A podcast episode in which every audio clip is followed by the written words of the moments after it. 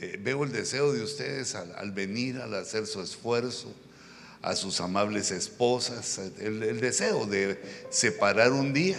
Yo creo que eso lo toma en cuenta el Señor, ese anhelo de separar el tiempo para buscar la mejora en nosotros mismos, que podemos hacer un mejor trabajo ministerial. Así que, hermanos, bienvenidos. Qué bueno que ya se conocen. Los que no miraban, como yo, los que no miran de lejos, vimos la gran pantalla. Y es ese mi anhelo, que eh, nos conozcamos, que sepamos quiénes somos y, que logremos hacer una, pues una amistad. Ya que eh, la competencia es uno de los errores ministeriales que nos llevan al, ser, nos llevan a ser poco fértiles. El estar compitiendo eh, entre nosotros o también el estar invadiendo los territorios. Entonces son cosas que nos van deteniendo y que es parte de, digamos, de la comunión, el irnos poniendo de acuerdo, ubicándonos cada quien en su lugar o en el lugar donde Dios nos pone y, también aceptando pues un tiempo necesario, un tiempo correcto para encontrar el que tiene que cambiarse, pues hacia dónde va a movilizarse. Pero lo que les puedo decir es que donde te pongas, si predicas la palabra del Señor que te ha sido revelada, ahí te va a llegar la gente, te van a buscar, te van a llenar la iglesia y, o sea, no es un lugar geográfico. Nuestro Dios no es Dios de montes o de valles, sino donde uno se pone, ahí lleva Dios la bendición. Pues hermanos, bienvenidos. Yo, la verdad que dije yo, vamos a hacer un tema así pequeño, solo los saludos, nos tomamos la foto y almorzamos, porque eso es muy importante, ¿verdad? Un almuerzón entre todos, va la foto y el almuerzo. Es el día de hoy y, y el diploma. Porque yo, yo, deseo que ustedes guarden recuerdo de esto. Y, también les quiero decir que tomé la decisión de que el que en enero no ha recogido su diploma, eh, ya, ya no hay ya no hay diploma, porque el diploma tiene que ser así algo que uno desea. Porque estoy guardando diplomas un montón de meses, negativo, cambio y fuera. El que lo quiere tiene hasta enero. Por si se enferma de COVID en diciembre, todavía se puede recuperar para enero. Y entonces, hermanos, yo buscaba algo poquito para decirles, pero solo los genios son los que pueden decir mucho con pocas palabras. Y como les he dicho, ahí me di cuenta que no soy un genio, ah, que no entiendo las genialidades. Pero quería compartirles algo, hermano, y, perdonen mi, que mi, falta de, educación, de que no los he saludado bien, no los he atendido, pero ustedes siéntanse en su casa. Ustedes hagan lo que quieran, hasta que lo regañen, ahí se van a dar cuenta que ahí ya no. No, es, es broma. Hagamos una oración. Padre, te damos gracias, Señor, porque nos permites iniciar nuestros ciclos y terminar nuestros ciclos. Gracias, Señor, porque pones en nuestro corazón ese anhelo de congregarnos, este anhelo, Señor, de estar juntos en la batalla por ti, en la batalla a tu favor. Bendice, Señor, esos ministros Bendice, Señor, las familias que aquí representamos. Y danos, Señor, tu alegría, tu palabra, tu revelación. Levántanos, Señor, como tus siervos, para la gloria de tu nombre bendito. En el nombre de Jesús. Amén. Hermanos, eh, vemos que los ministros que predicaron antes que nosotros, y no solo predicaron, sino que atendieron ovejas antes que nosotros.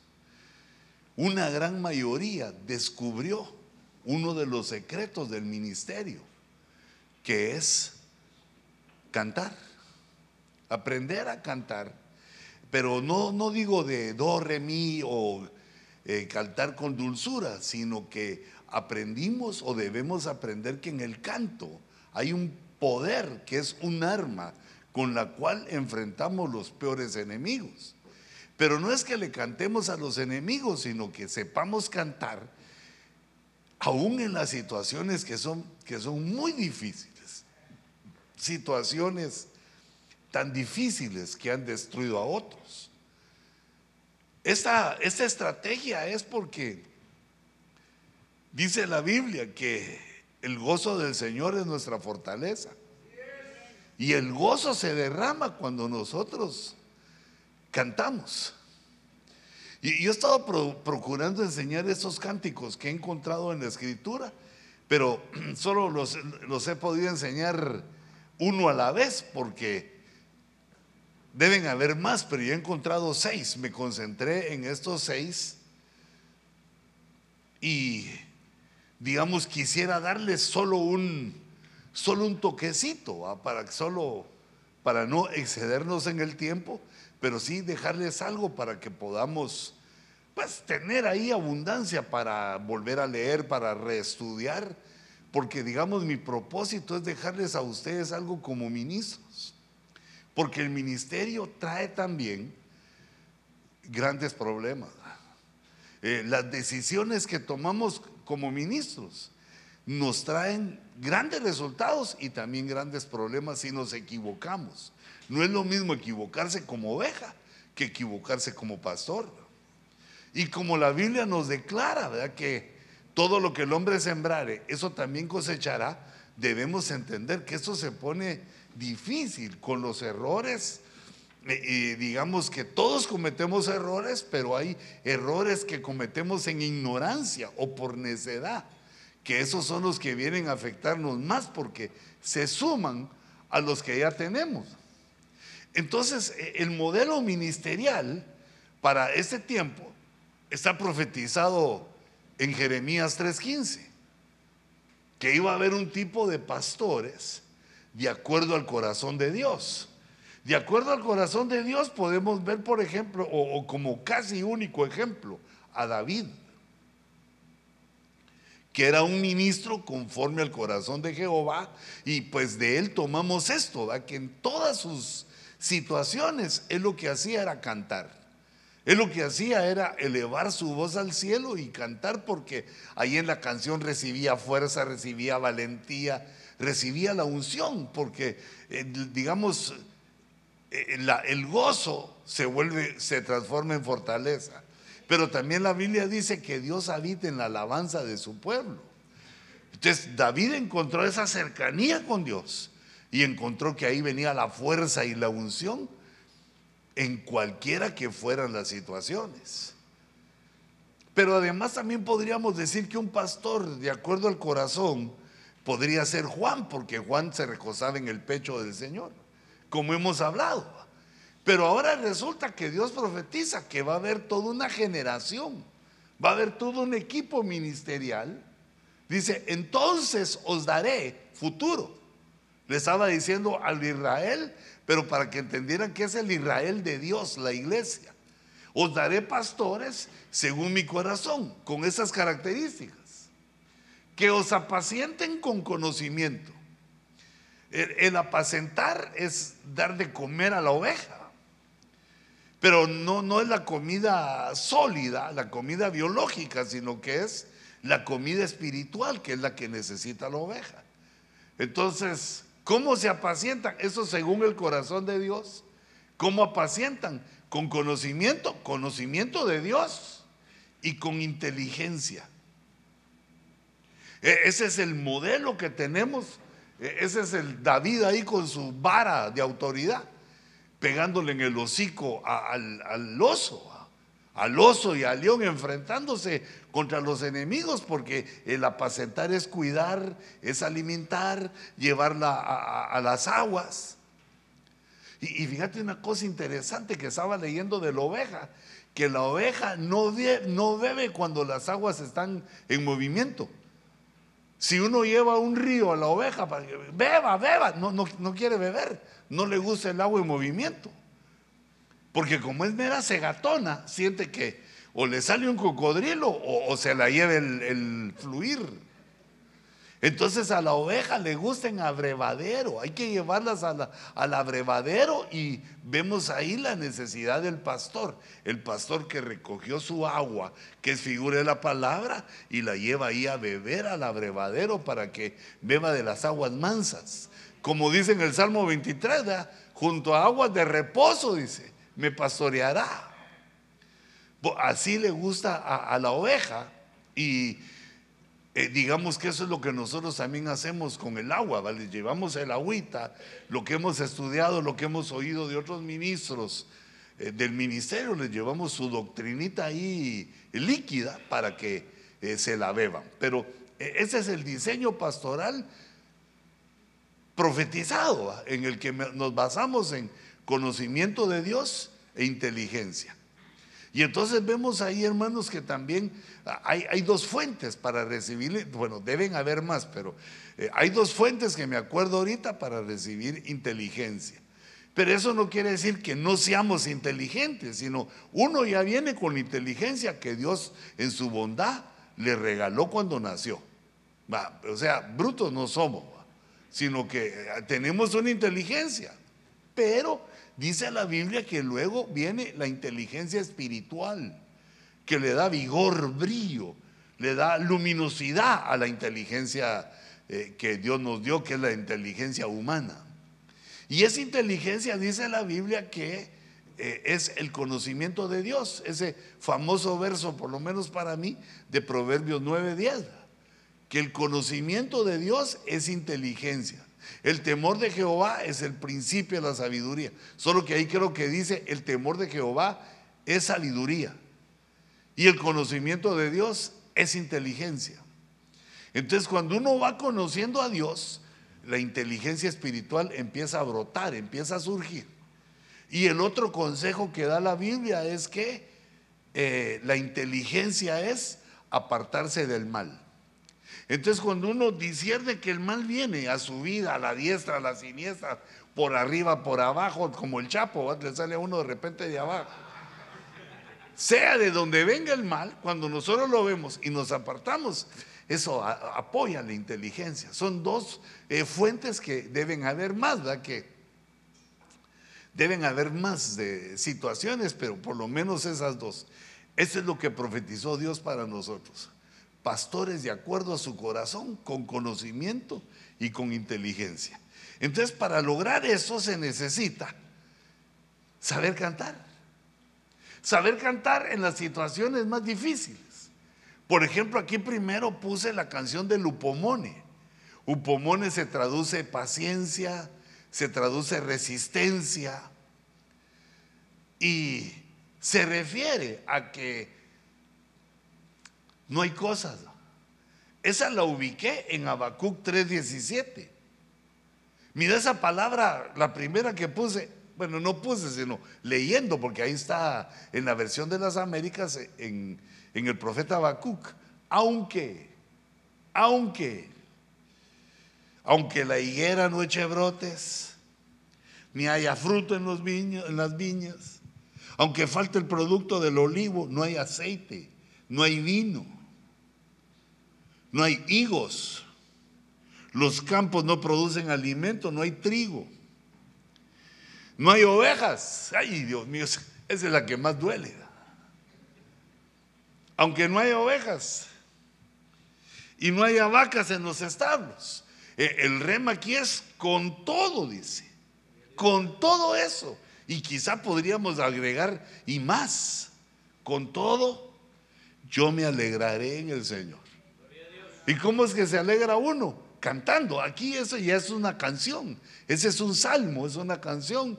Aunque me falte esto, aunque me falte el otro, aunque la, no vengan todavía las ovejas, aunque yo tenga que pagar la renta, aunque, aunque, aunque, aunque, con todo, con todo encima. Entonces nosotros debemos de aprender a cantar cuando viene el con todo, con todo lo que no nos gusta que nos pase. Con todo yo me alegraré Jehová.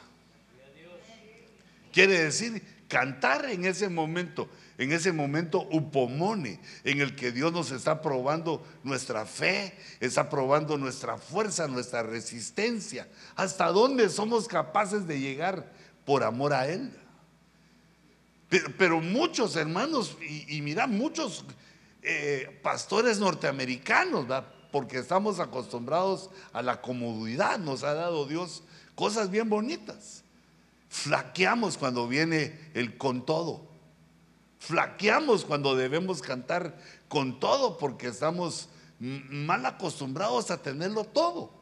Debemos aprender que cuando Dios nos dice no, no, no hay eso, pues no hay. Y yo sigo adelante con todo, lo que no haya, con todo voy adelante. Pero mira cómo, cantando, en la alabanza nuestra, aprendiendo a darle gloria, gracias a Dios, a pesar de lo que haya o que no haya.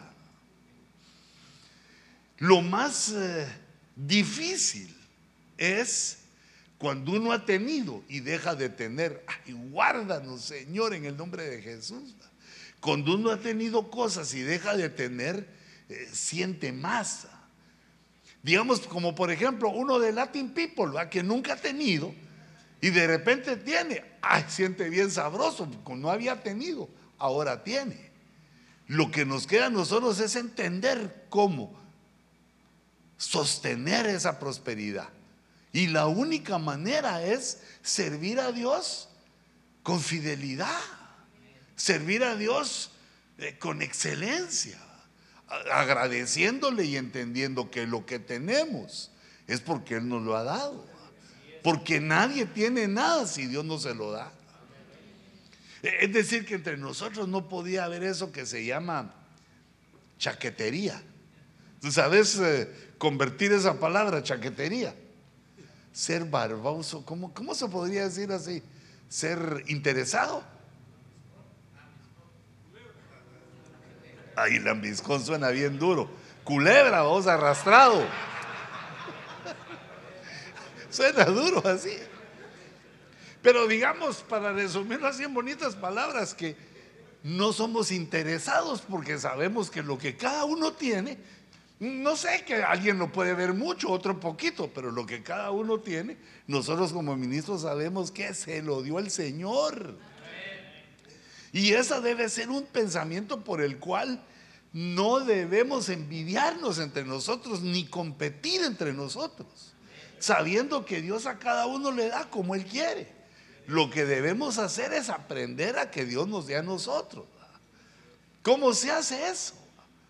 ¿Cómo se hace eso? Pues la Biblia dice, así fue tu llamamiento y el mío. Porque cuando Dios nos llamó no había nada. ¿Y cómo dice entonces el, dice el, proverbio, dice, no, no es proverbio, es la parábola. Dice, ven a mi viña a trabajar, te pagaré lo que sea justo. Pero no justo para ti, porque si no le diría, Señor, aquí son millones. Sino que lo que sea justo para Él cuando te ve quemándote las pestañas, eh, leyendo, estudiando para apacentar a las ovejas, cuando te ve esforzándote por el rebaño y cuando te ve también esforzándote por mantener la relación en tu casa. Cuando Dios nos ve trabajando de esa manera, yo, yo así lo siento por lo que leo. Te pagaré lo que sea justo. Quiere decir que cuando no hay suficiente, o es que Dios nos está probando, o que nosotros estamos haciendo algo mal. O que nosotros estamos sembrando algo mal y por lo tanto no hay la fertilidad que esperamos. Ahora, el punto de la primera canción es que estés pasando lo que estés pasando. Resistí.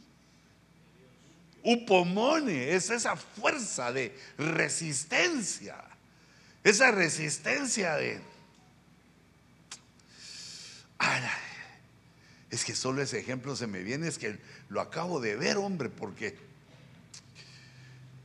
eh, estaba viendo una película mexicana con mi madrecita, porque ya la iba a dejar a, su casita allá con Germán Ponce, se iba a dejar a mi hermanito y entonces Estoy viendo una película y sale Pedro Infante, va. Bueno, ese Pedro, ese Peter Infante. Y entonces resulta que en la película era un picaflor, ¿va? era un enamorado. ¿va? Mi mamá feliz riéndose de las pasadas de Pedro Infante. ¿va? Y era así bien, tenía el carácter de enamoradizo. Yo se los contaba eso anoche a los hermanos porque me pegó. Y entonces llega y empieza a enamorar a una, linda chica ahí del pueblo. Pero yo les decía que esa parecía de Benecer, hijitas. Mm, no se dejaba enamorar por él porque sabía que, era, que iba con todas, que era, eh, tenía enamorada media, medio pueblo. Y entonces ahí Pedro Infante le empieza a decir cosas, que mire, que salga conmigo y todo. Y ella seria, así, mira, pura benecerita, no le decía. ¿Pero por qué? Le decía, yo soy soltero, tú eres soltera. ¿Por qué no podemos salir? Porque no, le decía. Es que ya le dije que no. Pero ¿y si que no? Si me vuelve a decir que no, me voy, le dice. Váyase, le dice. Y aquí él se empieza a ir. Pero, si lo que le estoy diciendo es solo que salgamos un ratito. Que no, le dije. Me voy a ir, le dijo. Váyase. Ya se iba a ir. Pero mire, incisivo. Le había dicho ya ocho veces que no. Mire, le dijo, pues yo lo único que quiero pedirle es un beso. Nunca le dijo, váyase de aquí, chiquito. Pero yo digo, pero qué insistente este. Solo un pique no, le digo, solo un piquito. Cada vez que él le pedía algo, él le decía que no, que no y que no. Y aquel insistiendo. Y yo dije, eso es su pomonia. Ese es su pomonia. Resistir que a uno le digan que no, que lo menosprecien, que, lo hagan a un lado, que uno amenaza con irse y, hasta le pagan el boleto para que se vaya. Lejos, da boleto a Alaska de una vez. Entonces yo digo, si esta gente puede tener ese tipo de resistencia, que nosotros debemos imitar, pero claro, no diciéndole eso a las señoras, sino que insistir en lo que queremos, aunque se nos niegue, porque lo que queremos son cosas, eh, digamos, espirituales, aunque pareciera que se nos niegue que no se puede, nosotros insistir, e, ese es upomone, es resistir, pero con aquella alegría, con aquella esperanza de que vamos a recibir lo que Dios nos ha prometido. Ah, por lo que dice la escritura, es pues la fe, la certeza de lo que se espera. Tengo por cierto que esto que espero lo voy a recibir. Entonces eso nos va dando esta virtud para la canción de Lupomone, con todo, a pesar de todo, a pesar de que nadie me quiere, a pesar de que no me quieren dar el beso, pero yo con todo me alegraré en el Señor. Y fíjate que no dice solo me alegraré, sino me regocijaré. Entonces, hermanos, debemos aprender a cantar en esos momentos. En los momentos que no se nos da lo que queremos. Ahora, pero qué mal ejemplo puse con las señoras. Las mujeres negativo. Bueno, con tu esposa. Perdóneme, chata. No. A veces se ponen así las señoras. Que no le digo. Son como aquellos que dicen que tiran la piedra y esconden la mano. Ah. Te tiran el guamazo y después se hace. Yo no le dije nada. Fue un decir, fue un comentario así a viva voz después de que te dio el puro guamazo. Ah. ¿O solo a los apóstoles les pasará eso? Le voy a preguntar a los apóstoles a ver si. Pero upomónea, con todo. Ahora, e, ese con todo quiere decir que en las carencias, los problemas que vienen en las carencias, resistir. Pero hay otro segundo canto que es en el Salmo 23. A ese le puse yo que es la canción cuando uno está en la prueba. Como dice el verso 4. Otra vez, aunque, mira, aunque. Porque ese aunque quiere decir, no debería pasarme esto. Soy pastor, soy hijo de Dios, Señor, no, no, no sé qué mal he hecho, pero aunque pase por el valle de sombra de muerte, eh, la situación en la prueba es no tener miedo. La prueba lo que nos pone, lo que nos prueba, lo que quiere Dios quitarnos es el temor para que confiemos en Él. Otra vez la fe. Así como la resistencia es de que no hay nada, de que hay un cierto temor, pero la carencia lo que trae es tristeza, porque no hay esto, no hay lo otro. Y entonces dice, bueno, pues de todos modos canta. Ahora en el Salmo 23 lo que nos dice es que tenemos mucho, pero andamos en el valle de sombra y de muerte. Dice, no temeré mal alguno por este, esta fe, esto, este conocimiento que tenemos, que Dios está con nosotros.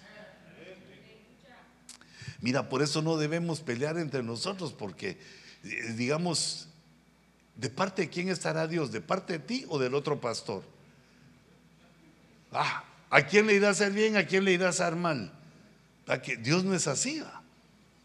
O sea, ¿de qué lado irá a estar Dios? ¿De Francia o de Argentina? ¿Ah? ¿Quién ora más? Va?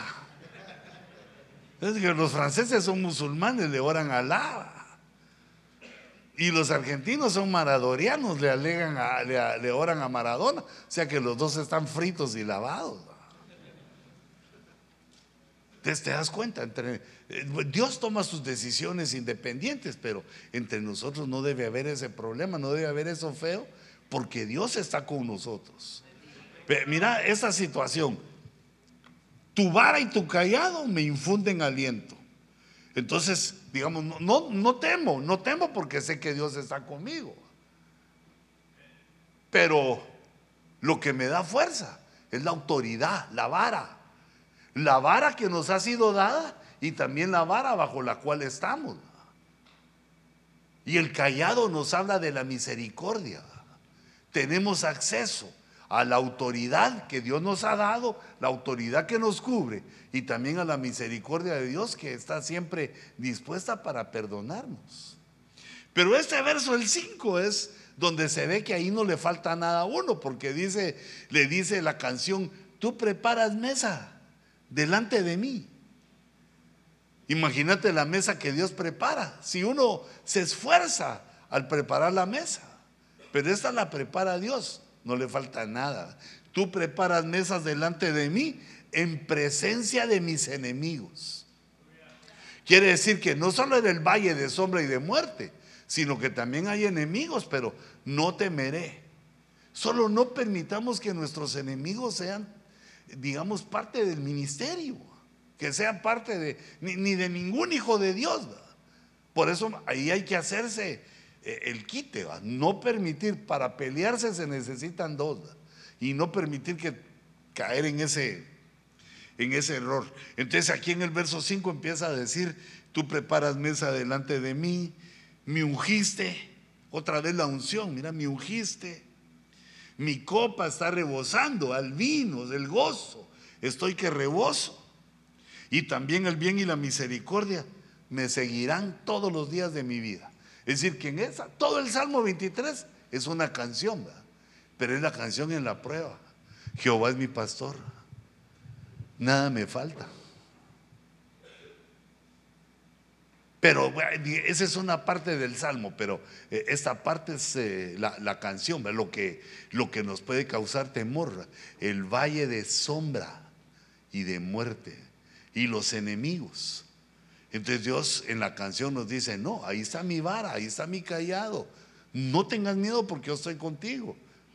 miras tus enemigos y delante de ellos te pongo la mesa para que te miren con horror y terror, para que miren que yo estoy contigo. Los enemigos y además te mando el bien y la misericordia. Entonces eso debe provocar en nosotros, hermanos, la canción. La canción que nos da valor para soportar los momentos de la prueba. Y una de esas pruebas, hermanos, es la soledad ministerial. Hoy nos reunimos en comunión, pero el resto del mes prácticamente estamos solos. cuesta encontrar a alguien. Y, creo que ese es el lugar adecuado para ti como ministro, para encontrar amigos. Porque cuando uno se hace amigo de las ovejas, ya te he dicho que eso se arruina, pero no es porque uno se ha creído, aunque también creo yo. Pero no es porque sea uno creído, sino que en la amistad te miran los pies de barro. Y después cuando se enoja, te lo sacan en la cara y se lo cuentan a las ovejas. Así es la uña que tienen el dedo gordo. Y dicen las cosas. Y como son ovejas, ¿qué nos queda a nosotros sino perdonarlas? Cuando estés en el valle de sombra y de muerte. Cuando te sientas solito. Cuando sientas que nadie se acuerda de ti. El apóstol no me llama mis amigos no me... Fue mi cumpleaños y nadie me saludó, porque vos no decís que es tu cumpleaños, no haces, no haces porrón. Pero solo recordate una cosa, Dios está con nosotros. Dios sí está con nosotros, aunque es invisible, tenemos que tener esa fe. Y por eso nos da cosas que sí vemos, como la vara, el callado, la mesa preparada el aceite, la unción, nos da cosas para que sepamos que Dios es el que está preparando la mesa delante de nuestros enemigos. Hay otra tercera canción que es en la guerra. La canción de la guerra eh, es temeraria. Y, y con respecto a la guerra hay muchas cosas, porque encontramos que hay gritos de guerra hay gritos de guerra, hay canto de guerra. Porque ya a la, mera, a la mera hora de estar en la guerra, no va a andar cantando uno, no va a andar recordándose que viene la estrofa, cuál, cuál toca, sino que a la hora de la guerra es el grito de guerra. Pero mientras uno va a la guerra, canta para que no le dé miedo el morirse, para que no le dé miedo a uno que lo maten. Uno le canta a Dios para que sea Dios el que guarde nuestra integridad. Y esto lo encuentro eh, en una sierva, eh, en jueces capítulo 5, en una sierva llamada Débora, que ayuda a Barak, que es el general. Lo ayuda porque eh, Barak tiene temor. Barak había estado en varias guerras Israel estaba, no estaba funcionando bien con Dios. Y, pues resulta que les había ido mal en varias guerras y sabía Barak lo que era la derrota, la eh, morder el polvo, la sangre y, que maten a tus enemigos o a tus amigos. Sabía lo doloroso Barak y entonces él no quería ir. Llega Débora y, y le dice a Barak, no te habló el Señor delante de mí que fueras con diez mil hombres a, enfrentar al enemigo. Y él dijo, sí, pero qué fácil es profetizarlo. Le dijo, porque vos solo lo profetizaste. Pero ya ir a ponerse ahí delante de esos grandotes. Entonces le dijo, yo voy a ir contigo, le para que vea, para que vea. Yo voy a ir contigo, y se agarró de hora. Por eso quedó como una profetisa campeona y fue con él al campo de batalla. Claro que, claro, ella no peleó, pero ella estaba ahí como diciendo, pues si nos matan, a mí que me maten también. ¿Te das cuenta que no tengo miedo, Barak? Pero digamos el punto que hacen la pareja ahí, porque hermanos, la guerra sí es fea. La mera guerra sí es fea, pero en esta canción que entona, esa canción es larga, es una canción tremenda. La canción de la guerra es larga, pero yo solo agarré estos versículos que son importantes para nosotros porque es la estructura, la estructura ministerial para enfrentar las guerras. Solo que recordate que la guerra es contra potestades, contra principados la guerra principal es espiritual. La guerra está prohibida entre nosotros. Eh, la guerra no debe ser tomando en cuenta al hombre porque sabemos que son los que son nuestros enemigos son influidos por espíritus inmundos. Y además la guerra debe ser contra las pasiones que combaten en nuestra alma, según la epístola del apóstol Santiago. Pero la guerra, mira las características. Mira cómo dice en el verso 2, por haberse puesto al frente, ah, por dar el paso al frente, los jefes de Israel. Los jefes de Israel somos nosotros. Son los ministros, son los pastores. Porque, o como en la guerra, que el jefe le dice, adelante mis muchachos, ahí nos vemos después de que pasen los plomazos. Digamos, David se ganó el respeto y el amor del pueblo porque él iba al frente. Él salía con, el, con los guerreros, se puso al frente. Y eso le dio alegría al pueblo y por eso cantaba el pueblo. El pueblo cantaba y estaba feliz de tener un jefe que se ponía al frente. Y entonces cuando los jefes se ponen al frente, ocurre algo en el pueblo. También ellos van.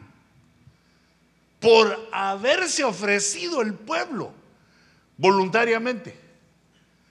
Porque los jefes se pusieron. Entonces el pueblo también se, con, de su corazón, voluntariamente se ofrecieron. Porque solo los jefes no podemos hacer la guerra. Solo el pastor ahí, pues que se venga, el que se venga. No, no. El ejército tiene que conformarse y ese es un trabajo que dura tiempo hasta que el Señor venga. ¿Cómo se van componiendo, estructurando el ejército? Pero todo comienza aquí. Esa es la canción de los guerreros. Todo comienza cuando el jefe está dispuesto. Digamos, hacer la guerra en la oración hacer la guerra en la alabanza, porque la alabanza, ¿quién subirá primero a la batalla? Judá subirá primero en la alabanza. Eh, y luego la guerra propia que libramos nosotros para que el enemigo no nos gane, no nos gane la fama, ni la dama, ni la lana, sino que las tengamos bien dominaditas. ¿Cómo? La billetera en los pies en un pie, la fama en el otro pie. Y a tu esposa aquí en el pecho recostada, para que estés ni dama, ni fama, ni lana.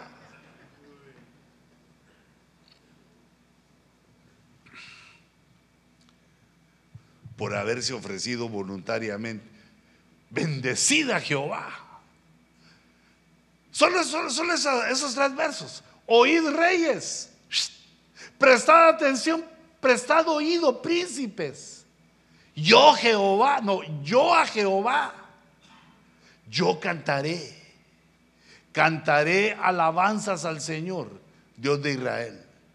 Yo al Señor, yo cantaré. Miren qué bonita la estructura de este poema. Yo al Señor, yo cantaré. Cantaré alabanzas a Jehová, Dios de Israel.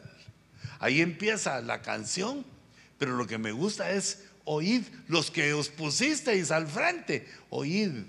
Yo, dice Débora, les voy a enseñar lo que Dios me enseñó como profeta. Yo a Jehová cantaré. Yo al Señor cantaré en la guerra. En la guerra hasta el caballo bufa, relincha. Los guerreros gritan. Los cobardes también, pero para salir huyendo de ahí. Todos gritan en la guerra porque es muerte y desolación. Pero los que esperan en el Señor, los que confían en el Señor, le cantan al Dios que le va a dar la victoria. Le démosle una ofrenda de palmas.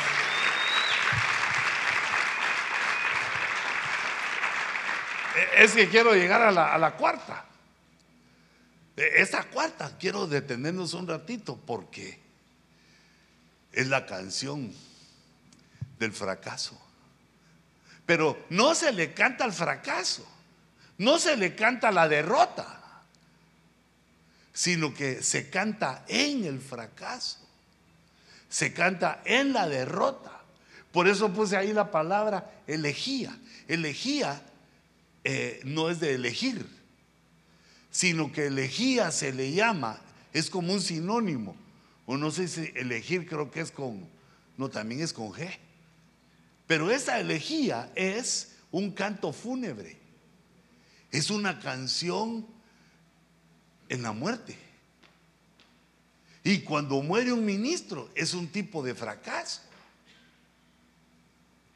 Se fue el que estaba peleando. Claro que nosotros sabemos que no es fracaso porque Dios nos espera el Señor. Pero nosotros debemos entender que aunque estemos bien portados, aunque estemos bien con el Señor, también hay fracasos en nuestra vida. Porque los fracasos nos enseñan, nos corrigen, nos ubican, nos fortalecen. Sin fracasos uno se vuelve caprichoso. Sin fracasos uno cree que es el hijo predilecto de Dios y que todo va a salir como uno cree y se equivoca. Entonces los fracasos nos van ubicando, nos van eh, haciéndonos entender eh, lo poco que entendemos, lo poco que sabemos y, también que uno se equivoca. Eh, esto se cree, lo contrario a esto se cree que eran los nicolaitas, los nicolaitas que aparecen en Apocalipsis, porque de acuerdo al nombre Nicolás, que viene de Nike, que viene de vencedor, va Nike viene de vencedor, de Nicolás, los nicolaitas.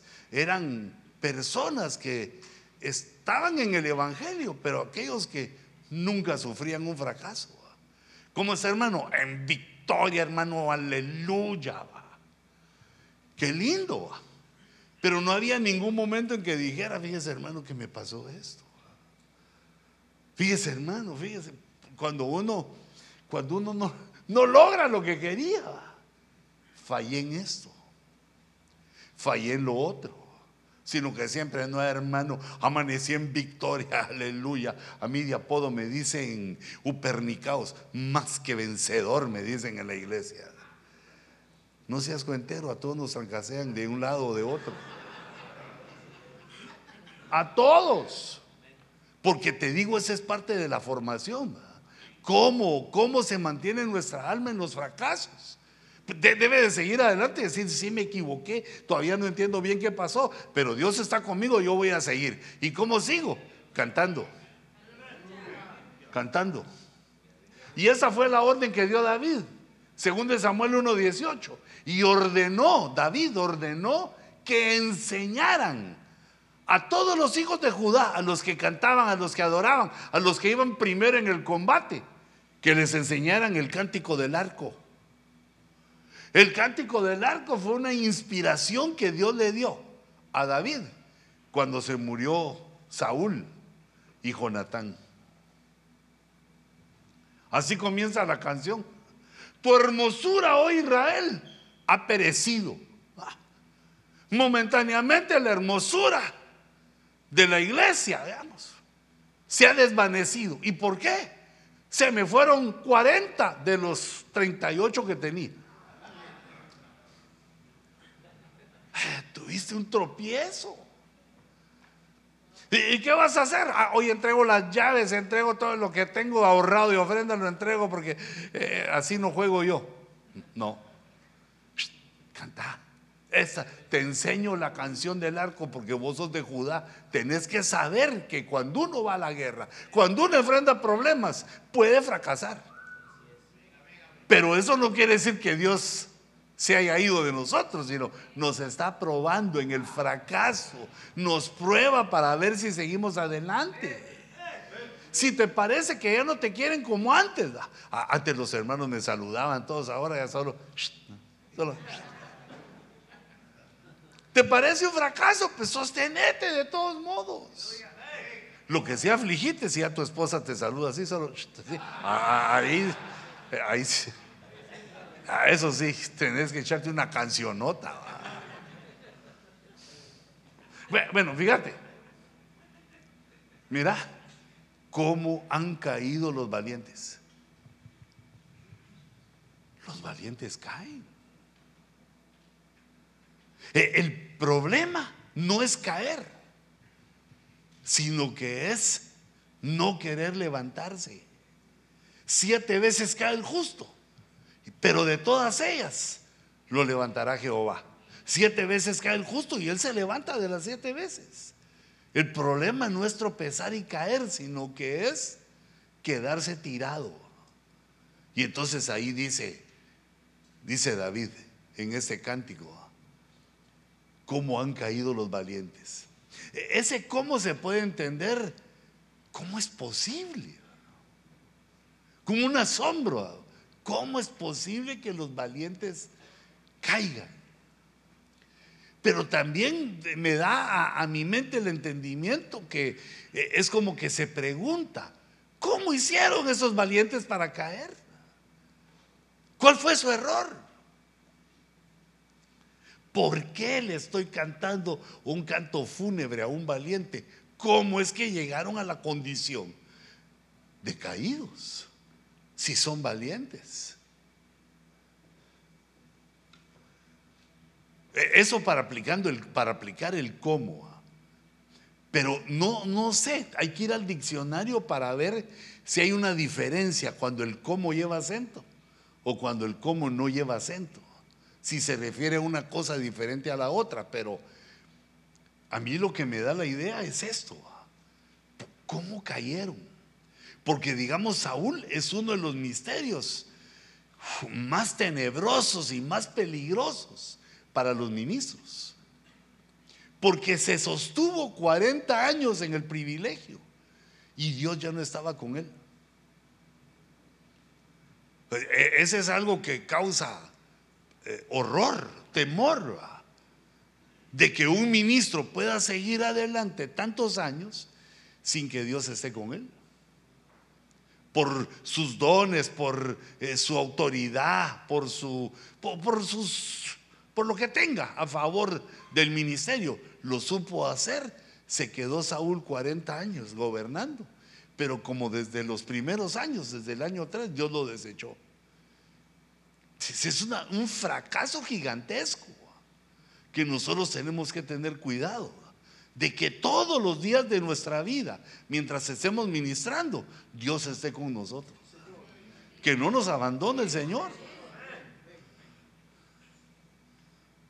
Entonces ahí hay que revisar también esos tres enemigos, fama, dama y lana. Asegúrate que no te estés poniendo creído porque tenés 100 ovejas. Asegúrate que esa es la fama. Asegúrate que no te esté gustando nadie más que tu mujer. Bueno, a menos que salga la mujer maravilla en una película y uno diga, la qué tremenda es, así que ¿Qué pincel utilizaría Dios para hacer esa mujer tan bella? Mira, así a unos 10 kilómetros de distancia te puede gustar cualquiera. ¿Ah? Yo lo que hago es que me le quedo viendo a la hermana Cuti y digo, cuando la conocí cuando ella tenía como 18, igualita que la mujer maravilla.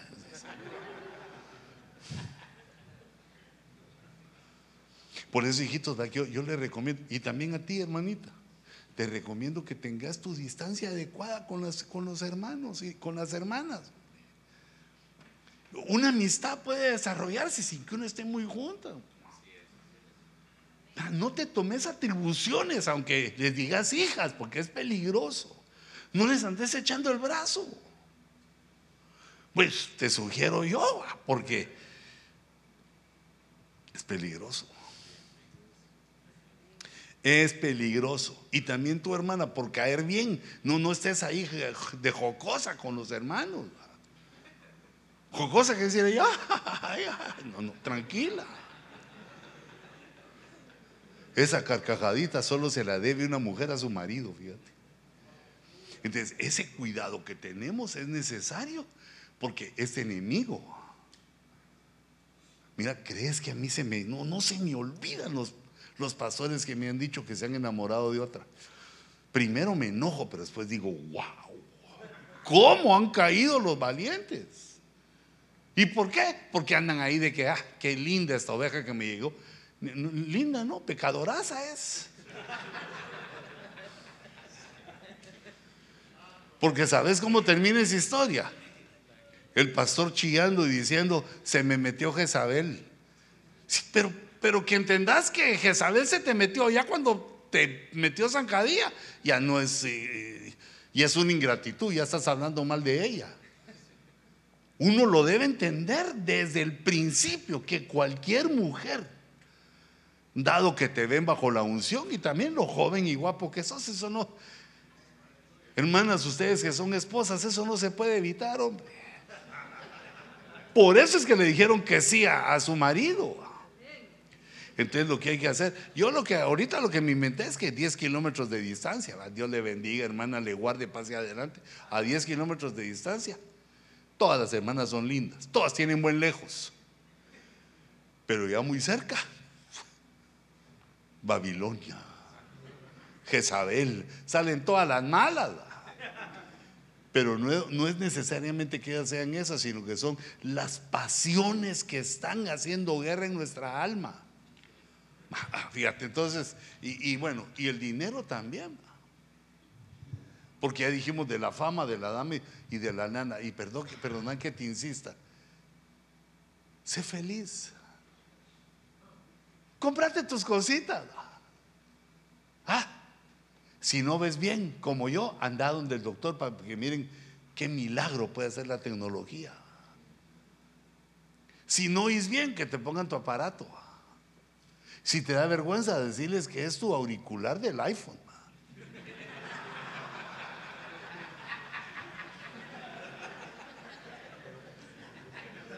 Gastate vos tu dinerito, que te examinen, porque de tanto taco que has comido, pues, pues algo puedes tener. Si te falta un diente, anda al dentista y que te lo ponga. Cuídate, pero cuídate de ganar el dinero, de gastar el dinero en cosas mundanas, en cosas pecaminosas. Porque si haces eso, tené por seguro que tenés las horas contadas para que te quiten la prosperidad. La prosperidad es para vivir santamente. Comprate una tunavesota. Vos la tenés que comprar grande porque mira esas grandes patriarcas que tenés. No caben en cualquier carro. Mira, comprarle cosas bonitas a tu esposa. Tus hijos que tengan también. Pero cuando uno empieza a gastar el dinero en lo pecaminoso, porque eso es secreto, eso nadie lo sabe. Cuando empezás a comprar cosas adulterinas, revistas o meterte al internet a hacer cosas malas, tu esposa ya está bien dormida. Según ella, la Biblia está leyendo, reprendo al diablo. Pero el que nos ve es Dios.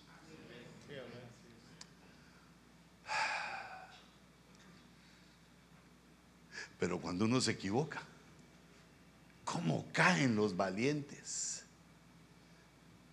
Bueno, fíjate la primera enseñanza de la canción. No hay que andarlo diciendo. No hay que decirlo. E, ese es el consejo. Mira, no lo anunciéis en Gat. Gat es una ciudad filistea. No lo proclaméis en las calles de Ascalón.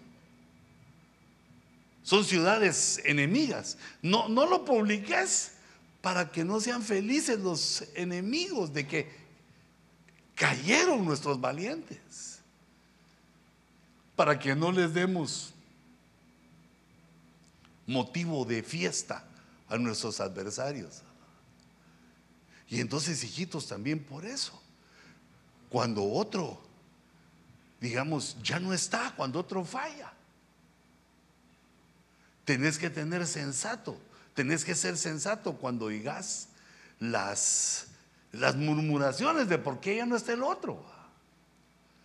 Porque recordate que eso no se habla, eso no se dice. Solo que nos lleve algún problema congregacional o ministerial, se comenta entre nosotros. De ahí uno calladito. ¿Cómo han caído los valientes? Pues, fama, dama o lana. Ahí 99% de cosas. No, hermano, es que fíjese que yo me enfrié. ¿Pero por qué te enfrié? Me enfrié porque fíjese que dejé de ir, de hacer eso. ¿Pero por qué? Ah, es que fíjese que una hermanita, ahí está, ahí está, la dama. Es que fíjese que con el dinero hice esto y eso. Me compré un carro. Está bien. Bueno, comprar lo que puedas pagar, no vas a andar comprando Lamborghinis y, no llegas ni a Volkswagen. Lo que el Señor te dé. Mira, un pastor no le debe dar ofrendas a las hermanas. Eh, ¿Está alguna hermana necesitada? Que se le dé tu esposa o tu hija. Porque entonces ahí vienen pensamientos malignos. Cuídate, hijito. Te, te necesitamos. Aunque sabe que el Señor tiene, solo en tu lugar, tiene siete mil que no han doblado las rodillas. Y, que si vos las doblás, ¿cómo han caído los valientes? Pues ponen a otro. En este caso de la canción ya habían puesto a David. Entonces la canción por lo menos nos enseña dos cosas. La elegía, cómo han caído los valientes para que vos y yo no caigamos. ¿Cómo han caído los valientes? Y la otra, que no andemos de chismosos y murmuradores diciendo, aquel cayó, aquel día era tremendo, pero cayó. No, era uno de los nuestros.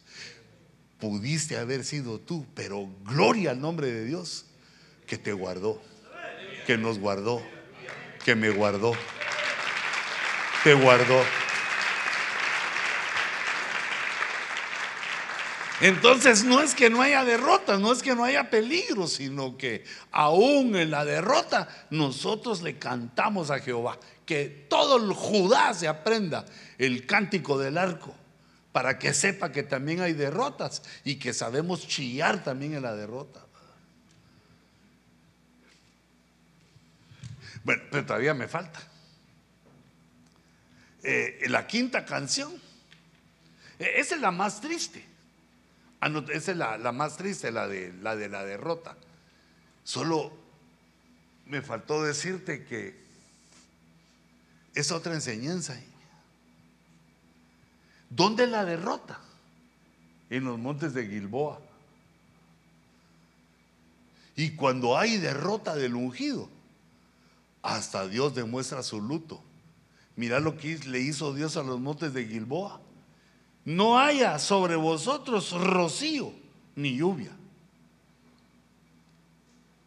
E, en una ocasión que el hermano Sergio regresaba de allá, o no sé si me funciona bien la memoria, o él estaba enseñando, e, él me enseñó y me dijo, mira esto qué tremendo, porque cuando uno llega al monte de Gilboa, la mitad del monte de Gilboa es seco, no hay hierba, y del otro lado sí es fértil. Como diciendo, ya sé en qué lado fue que, que murió Saúl y Jonatán.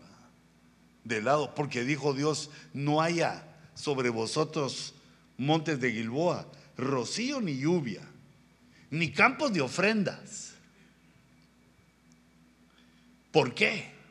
Ahí fue deshonrado el escudo de los valientes. Eh, hermano, ¿cuál es el escudo nuestro? La fe es uno de los escudos que Dios nos da fue deshonrada la fe ahí, e, e, ese escudo de los valientes y perecieron. Por eso es la canción de la elegía. El escudo de Saúl, no ungido con aceite. Mira, nosotros tenemos la unción del Espíritu Santo sobre nosotros. Porque en nosotros mora el Espíritu de Dios y entonces fluye así la unción pero, dice el Salmo 133, que baja una unción sobre nosotros cuando podemos convivir juntos. E-, ese salmo tan chiquitito tiene un mensaje para nosotros tan poderoso, la comunión, no solo ministerial, congregacional, cuando nosotros eh, convivimos con el pueblo que Dios nos ha dado. Cuando nosotros nos humillamos, ya no pones, esta es la mesa solo de los pastores para mi familia y para mí, sino te humillas, sino que pones la mesa para todos. Ay, que se siente cualquier hermanito, hombre. Porque con tu familia puedes comer todos los días. Cuando uno se humilla, y ellos también se humillan porque se hubieran podido quedar en su casa, tal vez la atienden mejor que lo que nosotros le damos, pero llegan y se sientan con nosotros en la iglesia. Esa comunión es como el aceite. Esa es una comunión ministerial que unge nuestro escudo, el escudo de la fe. Porque cuando uno está en comunión con los hermanos, aprende cosas bonitas. eh, digamos, tal vez no aprenden lo que dicen los salmos, porque eso te lo sabes vos. No aprende uno lo que dice la Biblia, pero uno aprende cuando oye los milagros que Dios hace con ellos. Y ellos te dan el testimonio, es hermano, que esto, pero pasó aquello.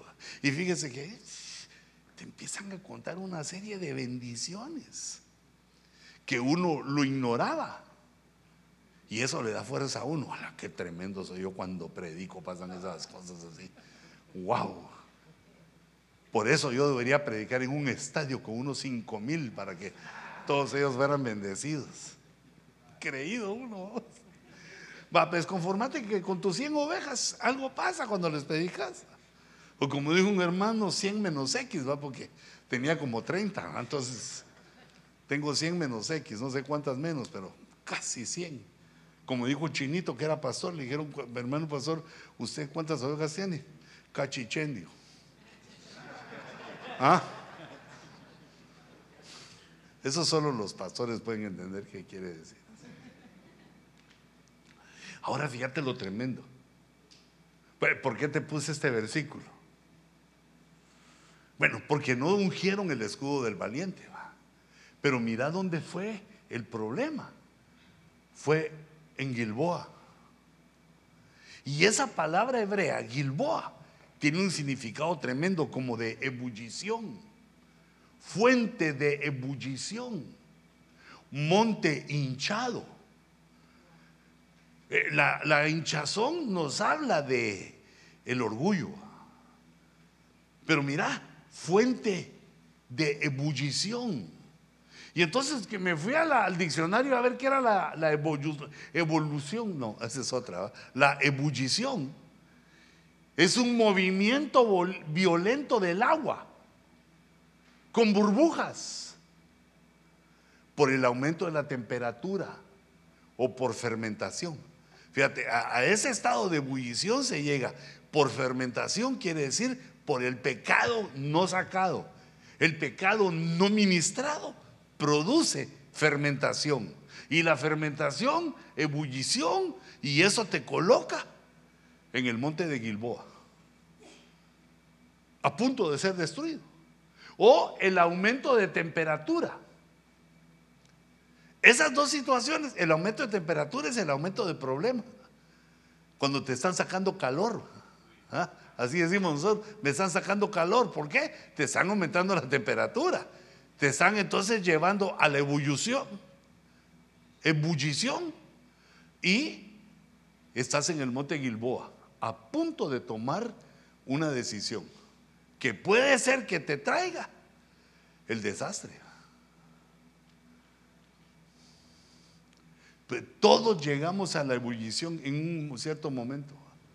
Es un estado de agitación. La, ebullición es todas las burbujas van para un lado para otro. Estado de agitación, de confusión.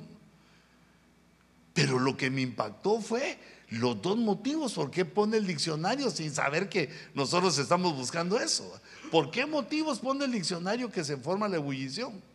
Ah, por fermentación y por cambios de temperatura. Eh, entonces, hermanos, nosotros constantemente tenemos que limpiarnos. No ministres la Santa Cena solo así de que, eh, hermanos, ahora el pan, ahora el vino. No, no ministres a la carrera. Vos mismo te estás autoministrando. Y también estás ministrando a todo pueblo. ¿O acaso solo el pueblo tiene pecado y tú no? Ahí, ahí ya te estás siguiendo por la fama, ya te estás creído. No, hermano, la santidad que brota de mí es algo maravilloso. Mira, Solo se le queda viendo como diciendo, ay Dios mío. Mentiroso. ¿Ah? E, esa es aquella parte de la iglesia, aquella canción que te digo que yo oía antes, Que, aquella que le cantan aquella mujer que le dice, le dice a su enamorado, le dice, eres tan bonita, pero mentirosa.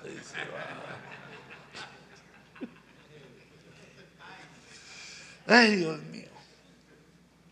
¿Cómo se mira uno de bonito cuando dice la verdad? Hijita, esa debe ser parte de tu belleza. Que no le ocultas nada a tu marido. Si hay algo que no se puede decir, mejor haces piquito así. No se puede decir porque está bravo, pero ya cuando esté amansadito, se lo contaba. Ya cuando está al borde del sueño, que ya se está, ay, fíjate que tal y tal cosa.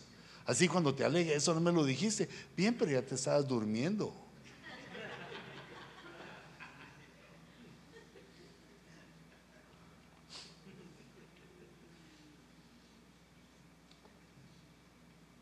Tengamos cuidado cuando nos lleven a ese monte.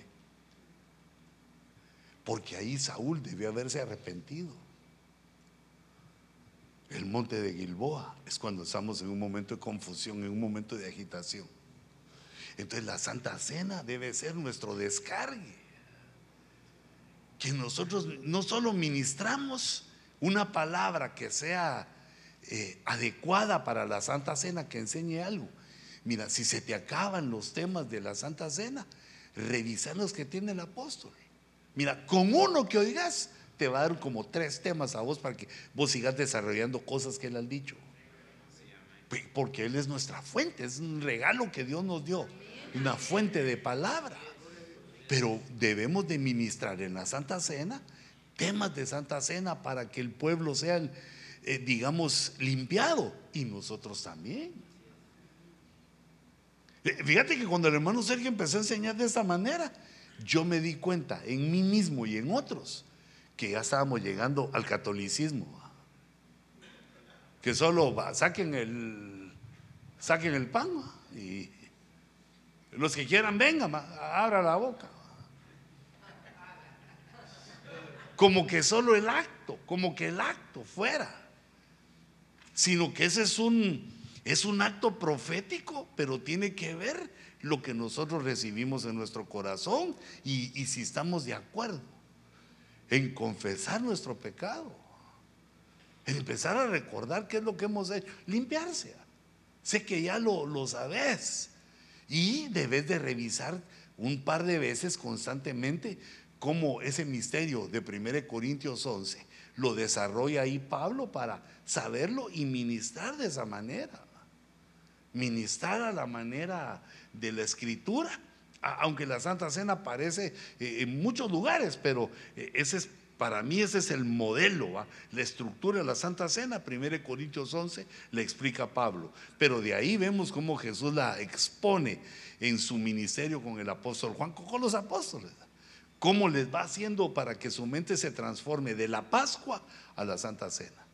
Pero ya me estoy quedando aquí trabado en esta también. Entonces, es importante que tu escudo hay varios escudos en la Biblia, pero yo me quiero referir a la fe. La fe debe estar ungida. El escudo de nuestra fe debe tener la unción. Y la unción la obtenemos también, una fuente de unción es estar aquí. Bueno, otra canción, porque la sexta es la que, porque como dije yo que era el tema hoy, el arpazo, algo así. ¿Cómo? Ah, no, pero cuando los invité. Arpazo. No el zarpazo. Ah, nos va a pedir ofrenda el apóstol. No, ese es el zarpazo. El arpazo es este es otro. Mira, esta canción de adoración, en todo tiempo. Esa adoración, la de Filipenses 2.6, qué lindo exalta Jesús, el cual aunque existía en forma de Dios, existía como el verbo de Dios, no consideró el ser igual a Dios como algo a que aferrarse para no venir a darnos la salvación, sino que se despojó a sí mismo, tomando forma de siervo, haciéndose semejante a los hombres. Todo ese des despojo que él hizo. Y hallándose en forma de hombre, se humilló a sí mismo. Ese cántico que creo que son cinco o seis versos, dicen los estudiosos que era una canción que cantaban los cristianos en el primer siglo, porque todavía no había escrito, no estaba escrito el Nuevo Testamento. Entonces aquí contiene la doctrina de la divinidad de Jesús. Eh, es un cántico tan antiguo como el cristianismo. Así se empezó a enseñar la deidad de Jesús, que algunos insensatamente, pero no son de nosotros, pero algunos insensatamente niegan que la Biblia diga que Jesús es Dios. Y en este canto se exalta. No consideró el ser igual a Dios como algo a que aferrarse, sino que se humilló. Y todavía así, hallándose obediente hasta la muerte y la muerte tan humillante de la cruz. Por lo cual también Dios le exaltó hasta lo sumo. Mira cómo es que Dios se exalta. Cuando uno se humilla, no cuando uno es creído. Y le confirió el nombre que es sobre todo nombre. Ahí está la cancionota. E, esa es la canción de la adoración, la cual debe estar en nuestras prédicas, en nuestros consejos y también en nuestra canción cuando lo adoramos. El verbo hecho carne, la encarnación. Mm, mira, entonces aquí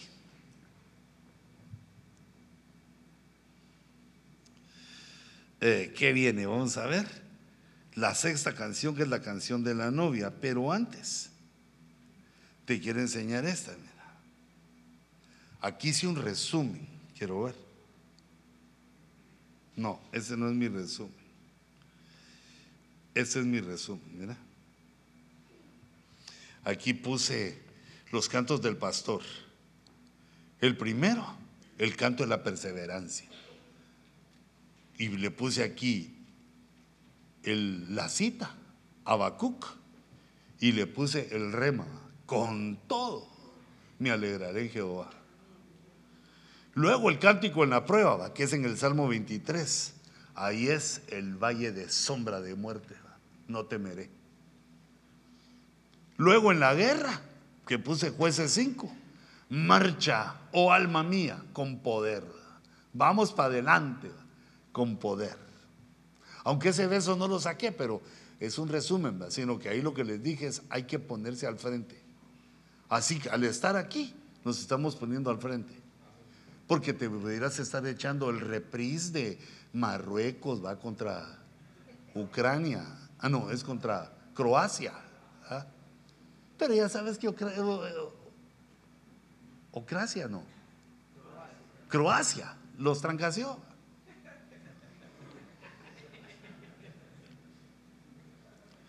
Mira, el cántico en la derrota. Primero Samuel 1. ¿Cómo han caído los valientes? Tiene su rema cada canción a favor de nosotros. Y está el canto de adoración, el de Filipenses 2. Jesús es el Hijo de Dios. Y entonces el sexo canto es a la novia. Se le canta a la novia. Pero eso no quiere decir que llegues, buenos días mis ovejas amadas, las bendigo, las alabo, no. Sino que la canción que se le canta a la novia está en el cantar de los cantares. Eh, ahí lo puse yo, en el cantar de los cantares. Ah, la te lo quité. Espérate, sé paciente. Va, me quito para que le tomes la foto sin mí, pues.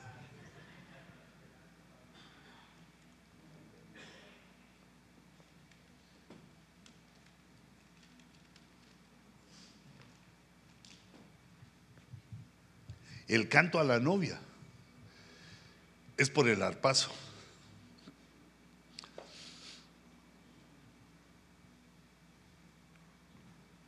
En esa canción me basé, que está en el Cantar de los Cantares.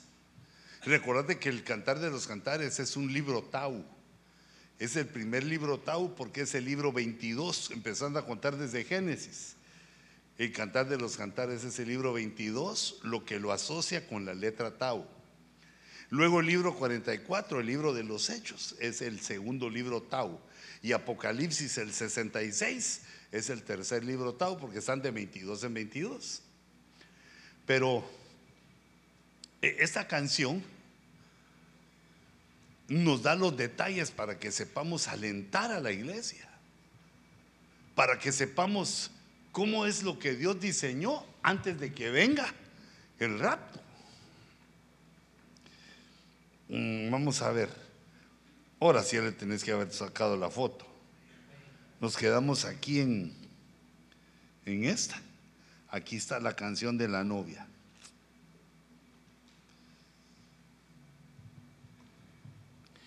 El primer verso, ah bueno, pero está basado en, lo leíste, ¿quién es esta?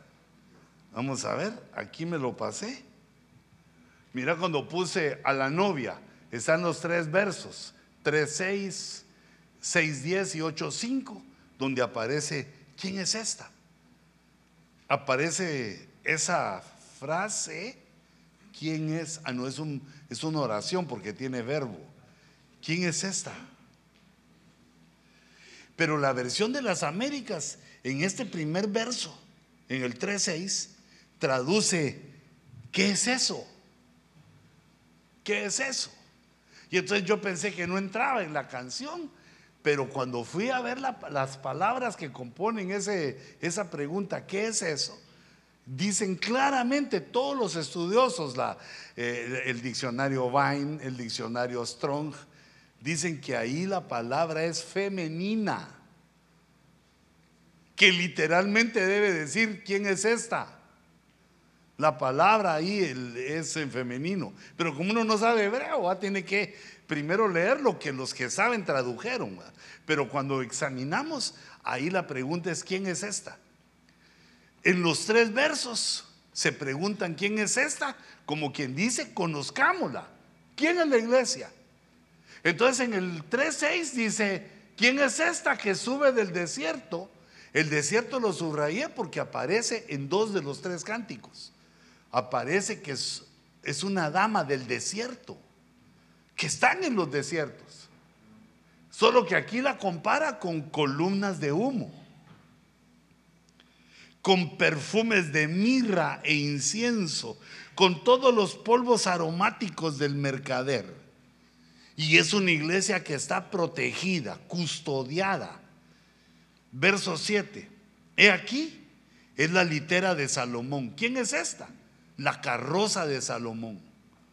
Salomón es figura de Cristo y la que va en su carroza es la iglesia, su amada. Bueno, puede ser la iglesia, ante los ojos de los hebreos es Israel nacional, pero nosotros sabemos que esta canción Dios la dejó para la iglesia. Es la litera de Salomón, 60 valientes la rodean. 60 valientes la rodean. ¿Quiénes son esos que cuidan a la novia? Pues eh, nosotros, nosotros. Y las características, o la característica que nos dan aquí es el número 60. Podría ser mi, ay Dios, no está mi lapicito. Del otro lado. Mira, para que camine más me lo mandan esos ahí. Eh, entonces, digamos, son 60 los valientes. El 60 es 12 por 5 o 10 por 6 o 15 por 4. ¿Sabes cómo se hace esto? Así como cuando aprendiste a sumar y a restar quebrados, se le saca el mínimo común múltiplo o el máximo común divisor. Bueno, se le saca mitad, 30, se le saca mitad, 15. 15 ya no tiene mitad, pero tiene tercera, que es 5. Y quinta solo tiene, 5 solo tiene. Entonces, todos los números que salgan aquí, 2 por 2, 4, por 3, 12, por 5, 60. Entonces puede ser 2 por 2, 4 y 3 por 5, 15. 4 por 15. Puede ser 4 por 3, 12 por 5. 5 por 2, 10 y 3 por 12, así, lo que se pueda sacar. Y entonces yo saco estos para que sepas cómo es el, los que van protegiendo a la novia son los que traen el gobierno de Dios, pero por medio de la gracia, no por medio del temor ni de la amenaza. Gobierno más gracia. Pues, hermanos, la gracia de Dios es que es que nos perdona sin merecerlo. Entendiendo, aunque sea ya en la colita del año, que es el año de la reivindicación de los que hemos pecado, nos hemos portado mal y Dios nos vuelve a dar una oportunidad.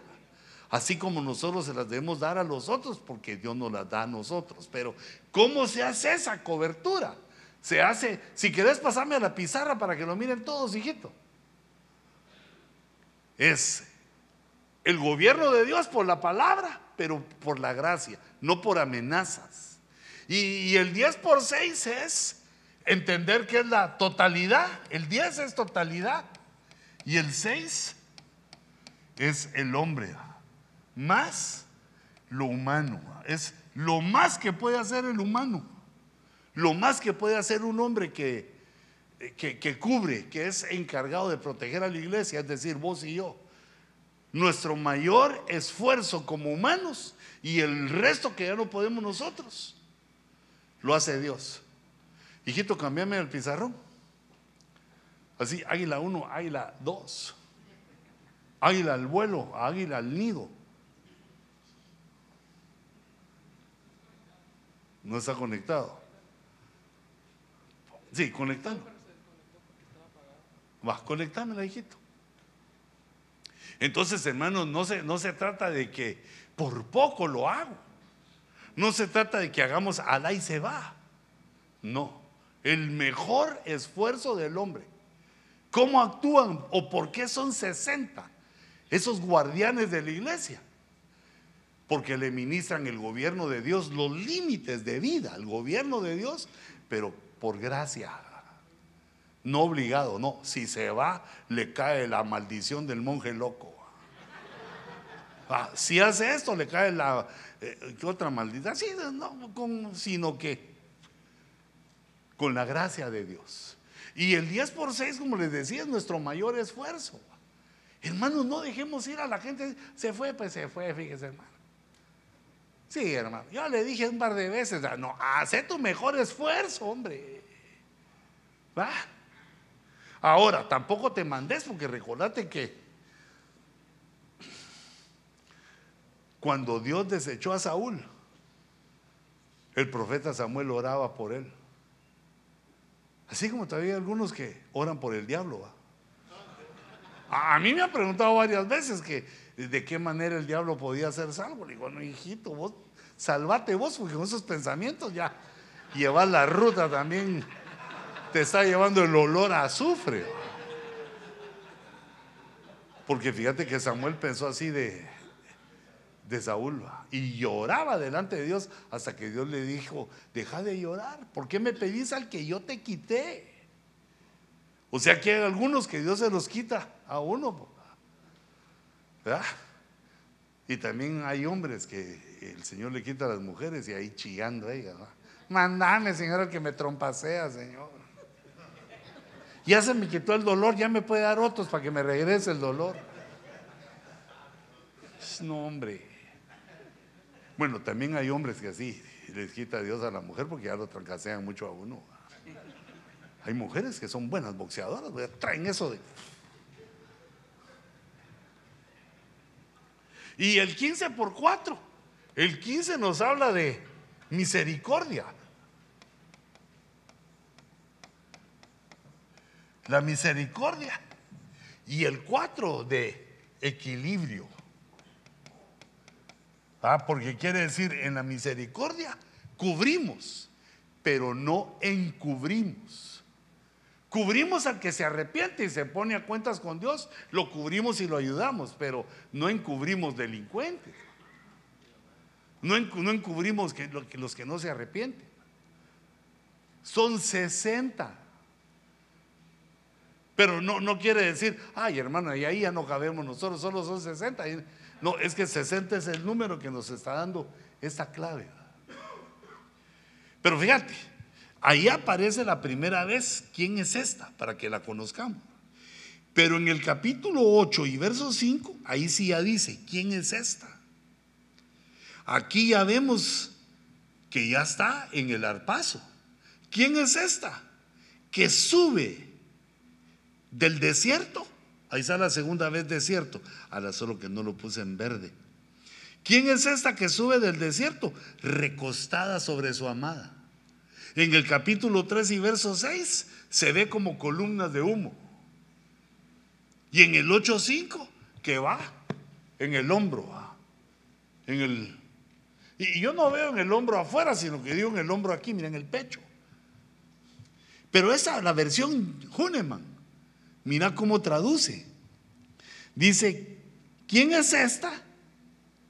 Me faltó un es ahí. Que asciende emblanquecida, reclinada en su hermano. Recordate que esas dos funciones la cumple Jesús como nuestro hermano mayor, uno. Y, y dos, nuestro amado. Nuestro hermano mayor cuando nos hacemos a su modelo. Y el amado es para la iglesia que se casa. E, e, evento del cual, perdón, pero vos no estás invitado. A las bodas no. A preparar a la novia para las bodas, sí. Pero las bodas no nos tocan a nosotros. Nosotros nos quedamos hasta el tribunal de Cristo y hay que venir, regresar a ayudar en la tribulación a la iglesia que se queda. A la iglesia, mejor dicho, a la iglesia que regresa.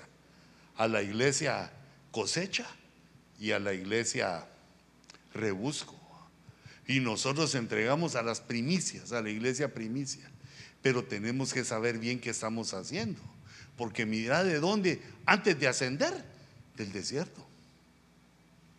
Pero fíjate, quiero, quiero eh, entender esto un poquito más. Solo que quiero que veas la tercera vez que aparece. Mm, no, aquí no está. La tercera vez que aparece. ¿Quién es esta? Ay, Dios mío, no borrece. ¿Quién es esta? Que se asoma como el alba. Aquí ya no es en el desierto, ese está ahí arriba se asoma como el alba, va subiendo en el horizonte. Esa es la iglesia que se está presentando al bimá de Cristo. Hermosa como la luna llena, refulgente como el sol, imponente como escuadrones abanderados, como ejército. Esta versión de quién es esta de Cantares se parece a la que aparece en Apocalipsis 12. Y una gran señal apareció en el cielo. Una mujer vestida de sol, con la luna debajo de sus pies y con una corona de dos estrellas sobre su cabeza. Esa es la iglesia ya presentándose con dolores de parto, con dolores de alumbramiento. Ahora, fíjate, lo primero que quiero investigar contigo es que, ¿por qué de las tres veces, dos veces aparece en el desierto? El desierto es un misterio. ¿Por qué Dios no nos pone de una vez en la tierra de abundancia? O no, ya de pedigüeño yo le diría, Señor, mejor de una vez en el paraíso. Ya creímos en ti. Ponnos en el paraíso. Pero Dios decide los misterios del desierto porque en el desierto, según Éxodo 5.1, de acuerdo al diseño que le da Dios a Israel, dice, después Moisés y Aarón fueron y dijeron a Faraón, así dice Jehová, Dios de Israel, deja ir a mi pueblo para que me celebre fiesta, para que me haga el culto en el desierto, para que me haga cultos en el desierto. Desierto quiere decir hay poco, no hay problemas, calor, escorpiones, serpientes, arañas, musarañas, peligros del desierto. En la noche hay frío. Y recordate que el frío hace que se desvanezca la, la santidad y el amor. Pero ¿qué quería Dios? Que en el desierto fuera el purrunote. que me celebren fiesta en el desierto. Luego en el verso 3 nos deja otra, otra enseñanza. Deja ir, te rogamos. Así dice Jehová. Deja ir, te rogamos. Caminan de tres días al desierto para ofrecer sacrificios al Señor nuestro Dios. Ofrendas, diezmos en el desierto. Porque ese es el error aquel que piensan las ovejas en contra del alfolí que dicen cuando tenga, cuando Señor prospérame, porque cuando prospere va a ver ese pastor que diezmote le doy. No, es que es en el desierto, es estés donde estés. Y para que evitar que las ovejas piensen así, vos tampoco pensés así. No importa si lo que tenés es mucho o poco. Porque ¿qué es poco? ¿Y qué es mucho? No consideres que lo que tenés ahorita es mucho. Hijito, vas a tener más, hombre. Mucho más.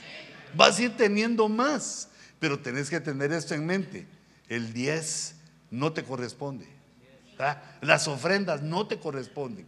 Y al hacer eso vas a obtener que tus ovejas piensen así. Mira dónde se ofrecen los sacrificios. En el desierto.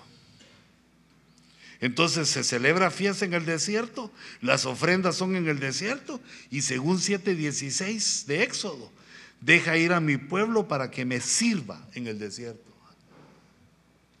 No tiene uno que esperar de que ya tengo todo, ahora sí ya puedo servir, Señor, porque ya tengo todo. No, como estás en el desierto, así se sirve. Así como sé que tal vez alguno viene, o, muchos vienen así, ¿verdad? Que tuvieron que ver cuánto le echaban de gasolina al carro y no se dan ni una vueltecita más porque la, traen cabal. Y otros peor que traen solo de ida pidiéndole a Dios que de alguna manera le llene el tanque de vuelta. O que como su carro es de 8, que consuma como que fuera de 4 para que le abunde. O sea que estás en el desierto, te faltan cosas, no tenés pocas probabilidades. Sí, pero así, así es como se sirve. Así, así es como se sirve. En la, en la dureza, si querés llamarle así, en la dureza de la vida. Servile, ofrece tus ofrendas, aunque sea, Señor, aquí te doy mi diezmo, me dolió dártelo. Diez centavos, Señor, porque solo un dólar me gané. Y Dios mira, así como vio la ofrenda de la viuda, que eran dos monedas, dice, refiriéndose a las de menor valor. Dos días, cinco divas, diez centavos. Como la viuda en el desierto. No tengas pena, no le va a hacer falta nada al ministerio. Solo está probando Dios si, si sabes en el desierto celebrar fiesta. ¿Te, das cuenta que la mayoría de hermanos se ponen tristes cuando llegan a la iglesia así todos... Mm, nosotros les tenemos que enseñar que en ese desierto, sabiendo que es pues la fe, la certeza de lo que se espera, que Dios los va a prosperar y que le celebremos con alegría.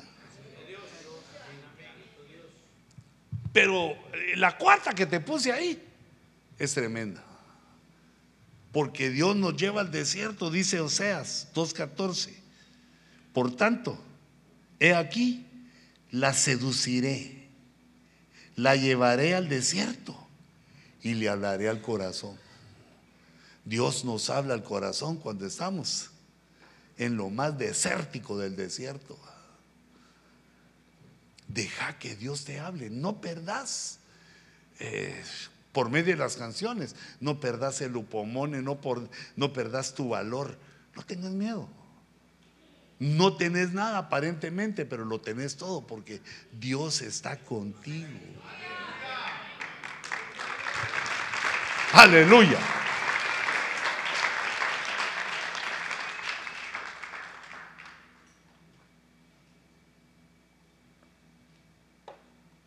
Ahora ya lo captamos nosotros, ahora hay que enseñárselo a las ovejas.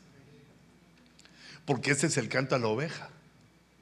Oveja, si estás en el desierto, ahí va a hablar Dios a tu corazón. Cuando le digas, dame, Señor, dame, porque ya no tengo, ya Dios. Ahí te hablará el corazón. Hijito, ¿qué querés? Dame, Señor. Pues trabaja, te voy a bendecir con un trabajote.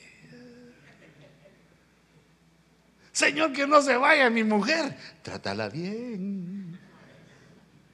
Ah. Si se va, me quedo como en el desierto. Pues es que ahí te quiere hablar Dios al corazón. Nos, nos, nos quiere hablar a todos.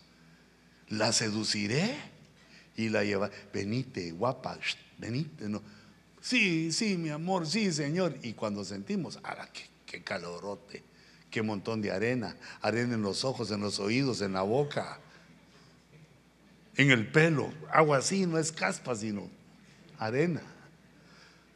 Bienvenido al desierto. Y no que íbamos al paraíso, pues sí, va, al arpazo, vamos al, vamos a, o si te morís, vas al paraíso. Pero en la tierra, ¿quién es esta que sube del desierto?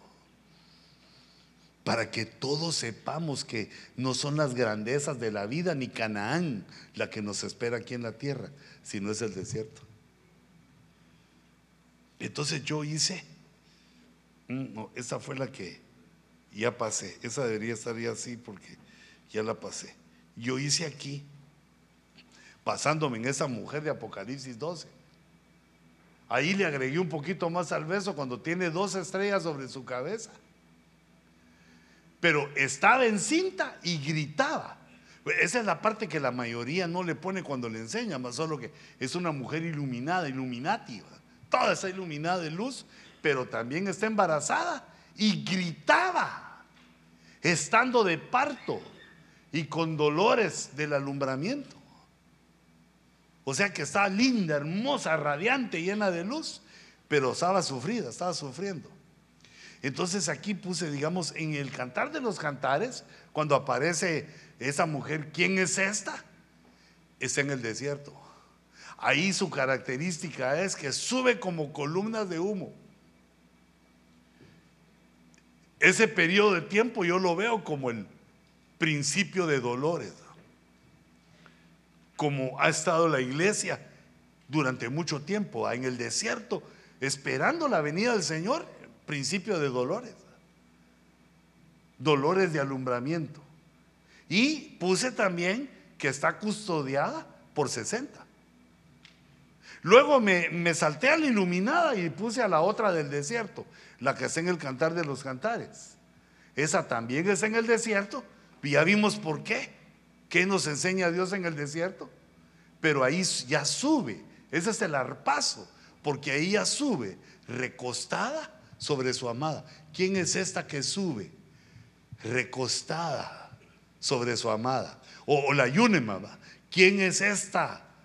Iluminada, no, emblanquecida, dice, que sube, recostada sobre su hermano.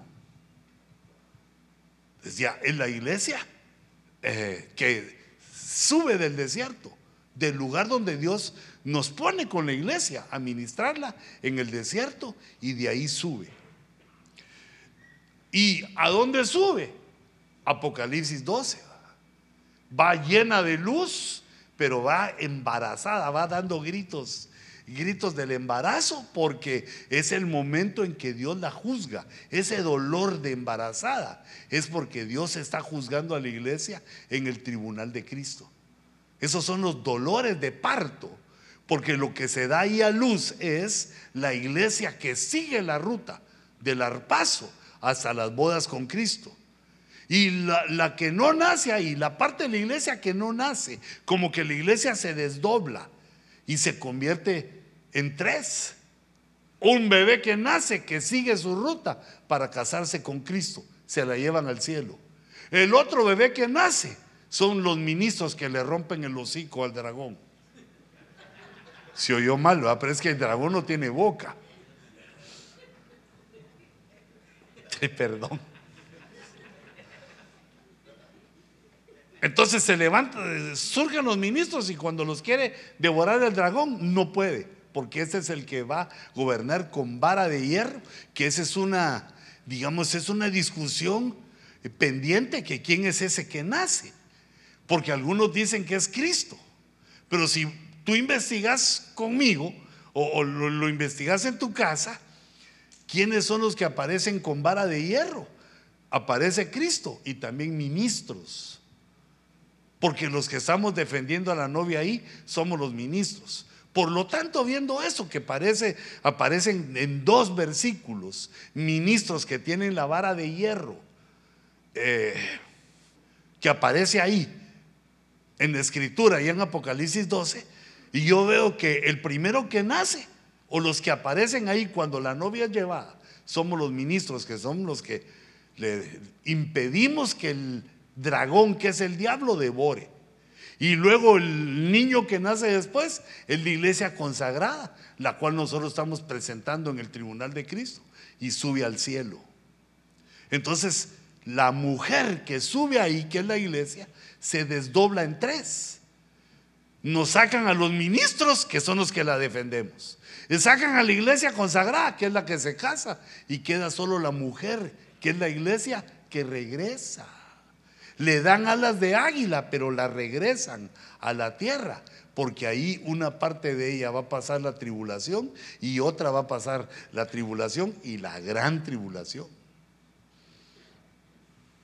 Entonces esta es la del desierto, la lumínica, le puse yo, pero ya no le escribí, que participe en el arpazo. Ah, no, no, la lumínica es esta otra, ¿verdad? Esa es la del desierto, es así, porque es la que sube como humana y es transformada en el arpazo. Pero esta, la luminosa, es la que está ya delante del Señor. Pero a esa le, le dicen, le dicen que es un ejército. Le dicen que tiene, que es como un ejército con banderas, ejército abanderado. Aquí en el Cantares 3.6 está custodiada por los ministros. Aquí ya no está custodiada por ministros, sino que es un ejército, aprendió a batallar. Aquí le puse en el Bimá y aparece en el capítulo 6 y verso 8 otro detalle que no había visto antes y que se los quise compartir, que a esta, a la luminosa, también 60 reinas. No la cuidan las reinas, sino la lavan. Tiene 60 reinas, tiene concubinas, reinas y doncellas. Son las que acompañan a la novia. Pero las reinas son 60, porque se aplica también ese, ese 60 ahí. La lavan, pero de esta manera, con equilibrio, con la totalidad de lo que pueden y también con la gracia, el gobierno y la gracia. Son otro tipo de, yo diría que son como doncellas de la novia. Esas 60 reinas la alaban. Ahora aquí entre todos estos misterios que vemos, ¿va? que Cantares 3.6, la iglesia antes del rapto, en el principio de dolores. La iglesia Cantares 8.5 es la que ya se va con el amado se mira que se va con el amado. La del principio de dolores se mira como columnas de humo. Y la de cantar en seis días, la que está en medio, es la que ya está, ya salió de la tierra, cumplió el tiempo en la tierra y está en el tribunal de Cristo, en el Bimá. Ahora, antes de seguir aquí, Eh, hay un verso tremendo. O son dos versos que se refieren al humo. Como en el principio de Dolores, la novia está como columnas de humo. Dice en Joel 2.30, y haré futuro prodigios en el cielo y en la tierra sangre, fuego y columnas de humo. Y esa fue la profecía que trajo Pedro en Hechos 2.19. Y la versión de las Américas la traduce, y mostraré prodigios arriba en el cielo y señales abajo en la tierra, sangre, sangre de niños, sangre eh, de guerras, señal, es una señal en la tierra, sangre pero la sangre que clama es la de los, la sangre abortiva. Pero mira cómo es desangriento nuestro mundo, a pesar de que pues, ya vivimos en el siglo XXI, diría alguien, como quien dice, ya estamos culturizados, pero negativo. Entonces, sangre, fuego, ya el fuego se puede ver en un montón de lados, en los incendios, en los volcanes, en el eh, cambio de temperatura, en el clima. Son señales que Dios deja en la tierra. Pero mira esta última, columnas de humo. E, esta señal, columnas de humo, es la que... No, esa para qué me pasé. Esa señal, columnas de humo, es la que está también tipificada aquí en nuestro en Cantares 3.6, que la iglesia se ve, también la iglesia es una señal del tiempo del fin. Sangre, fuego y columnas de humo. Entonces aquí lo, lo, primero que te quería resaltar es que el libro de Cantar de los Cantares es libro Tau. Es un libro Tau, que es el año que estamos viviendo, el 22. Pero aquí te quería señalar algo de las columnas de humo. Dios mío.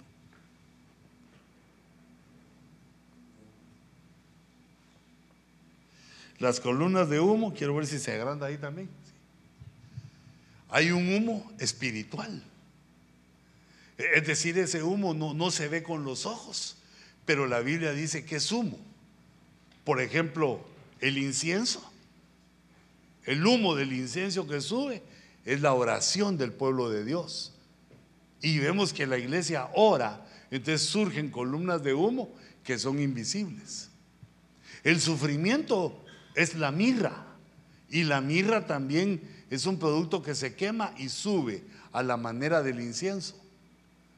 Ahora, hay otros fuegos, perdón, otras, otros humos que sí son visibles. Por ejemplo, el que provocan los incendios. Cientos de incendios al año en toda la tierra, lo cual antes no se oía tanto así. Era un incendio de vez en cuando.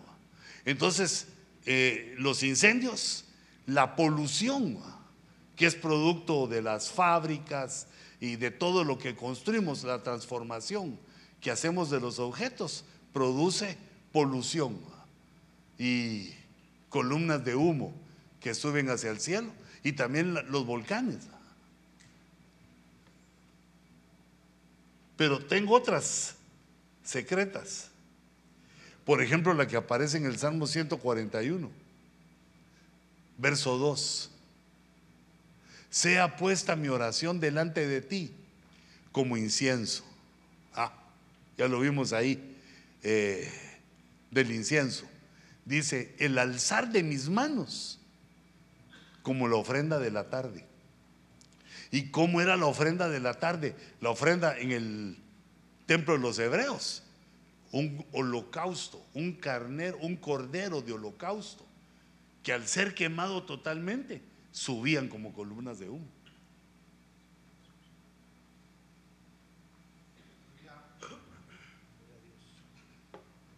Pero la columna de humo que más me gustó fue la de Isaías. Quiero ver si la puedo leer ahí. No, necesito más. De Cristo. Entonces dice Isaías 4:5. Entonces el Señor creará, creará, eso es de Dios. El Señor creará sobre todo lugar del monte Sión Hebreos capítulo 12 dice que Sión es la iglesia. Y sobre sus asambleas, sobre las congregaciones en todo el mundo de la iglesia de Cristo. Una nube durante el día, o sea, humo. ¿Ah? Y un resplandor de llamas de fuego por la noche. Porque sobre toda la gloria habrá un dosel cobertura. Sobre toda la gloria habrá cobertura. O sea que las iglesias bajo cobertura también son el humo que está profetizado como señal en la tierra. Y si te das cuenta, a muchos que no tienen cobertura les cae mal. ¿Y usted por qué está bajo cobertura? Porque este sujeta a ese gordito. Ese es un hombre. Tienen buena casaca. Ese, es su nombre. Pero porque no les ha hecho, no se les ha hecho rema lo que dice Isaías que Dios pone sobre la gloria. O sea, cuando Él se manifiesta en Sión, la gloria que le pone a la iglesia necesita una cobertura. Habrá dosel.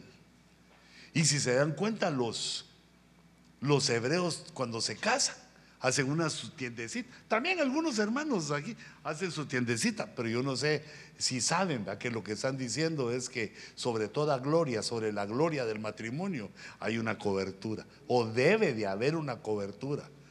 Todo el monte de Sión, toda la iglesia de Cristo y sus congregaciones, dice, están bajo cobertura o deberían estar bajo cobertura. Entonces, pues aquí le agregué lo del humito. No, no lo del humito, sino que...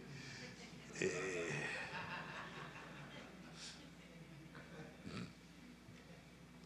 el humo como señal. Porque esto nos da a entender por qué la iglesia sube como columna de humo.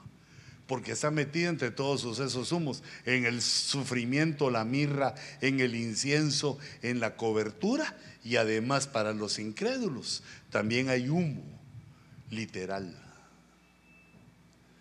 Entonces, hermanos, les voy a dejar mejor así para que lo se lea bien. Ay. Pero vamos a hacer una, una oración. Esta es la canción de la novia. Ahí le puede sacar mucho más. Yo la que veo, la que veo que es chiquita, la de cantar es 8.5. Casi solo eso dice, que ya va para arriba con, con su amado y de ahí hace una alusión a Eva y a la caída en un manzano. E, ese es el verso por el cual la teología antigua decía que eh, lo que comió Eva fue una manzana.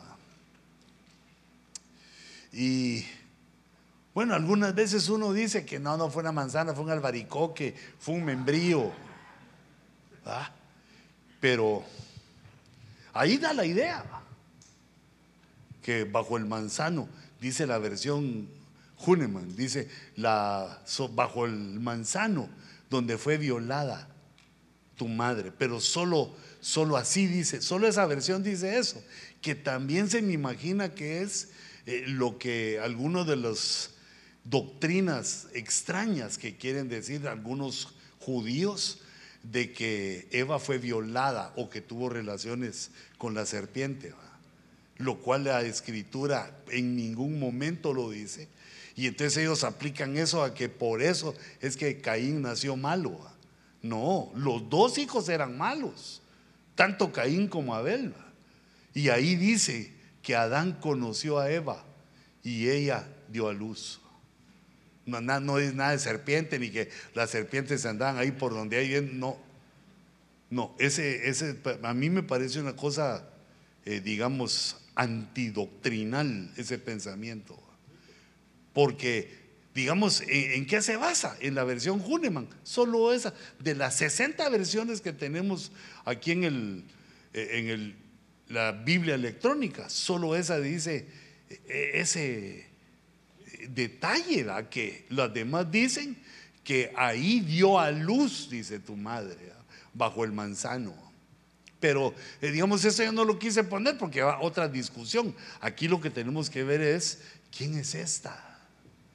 ¿Quién es esta? Ahí en la gente que tenés eh, en tu congregación, unos que se pelean, otros que no quieren a su marido, otros que eh, se, van, todos esos metidos en problemas, en Gilboa, en la ebullición, en la ebullición están, pero esas son, vos mirarlas y quererlos y decir, ¿quién es esta? No parece la que va a subir recostada sobre el hombro de su Señor, de su hermano los tenemos que cuidar, amar y dirigir, aunque estén así de chanfleados. Aunque parezcan de aquel canchinflín loco de los que tira el hermano Luis Ruiz. ¿Por qué? Ese es el misterio. la canción esa es el misterio de ¿quién es esta? Porque fíjate que digamos el mundo y uno mismo se pone a imaginar a la iglesia y se imagina una persona así, mira, parece cuadro del renacimiento de alguna virgen que es así. Como quien dice, qué injusto que yo no hago nada, ni un pecadito me he hecho. Hasta con las manos así al cielo, los ojos en lontananza, buscando. No, así no son las ovejas. Las ovejas son así, mira. Estás vos para quitarle lo lobo. ¿Ah? Para quitarle las astucias del lobo, para quitarles eh, las estrategias de la serpiente. Que algunos hasta así. Sí, pero ese, es el misterio. ¿Quién es esta? Esta que parece culebra. No, esa Dios se la va a convertir en oveja.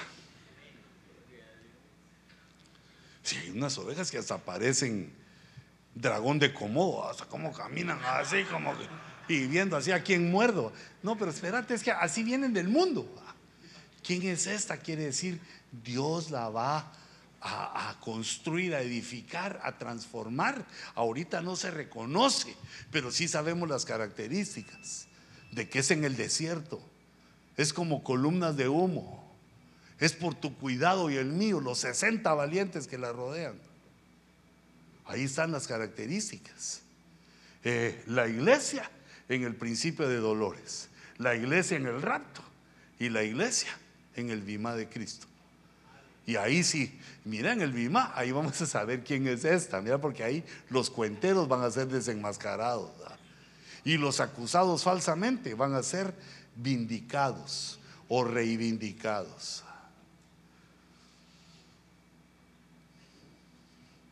De todos modos me tardé como una hora y media. Pero yo dije, alas, vienen de Texas, vienen de Iowa, y yo solo un ratito voy a predicar. No que se vayan bien aburridos.